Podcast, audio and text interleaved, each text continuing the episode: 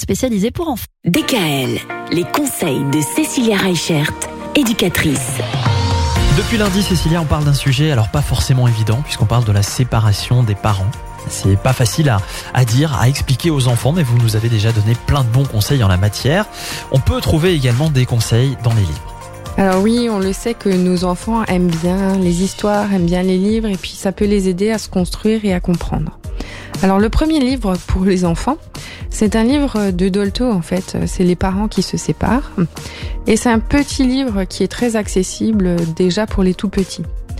Ensuite, on a un deuxième livre qui est pour des enfants un peu plus grands, à partir de 5 ans, dans la collection Les petits pourquoi. Donc c'est c'est des petits albums en fait où les enfants posent plein de questions et puis c'est très imagé. Et dans les petits pourquoi, il y en a un qui s'appelle le divorce.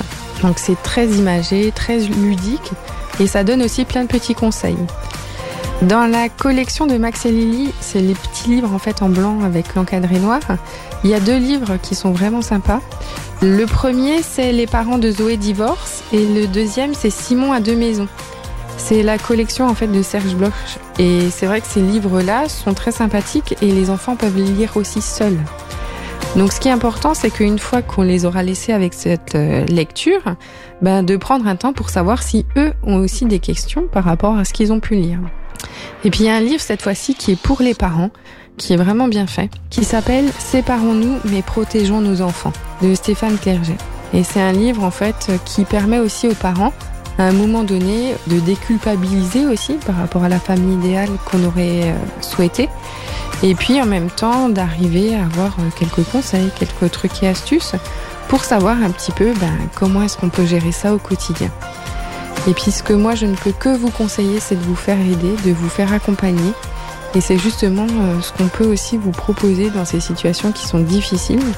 Des temps de médiation, des temps aussi de thérapie familiale.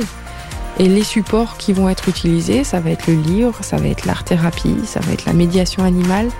Il y a vraiment différents supports qui peuvent vous aider à traverser un petit peu cette épreuve. Cécilia Reichert que vous retrouvez à Ensisheim et puis sur internet www.educatrice.net. Merci beaucoup. Bon week-end.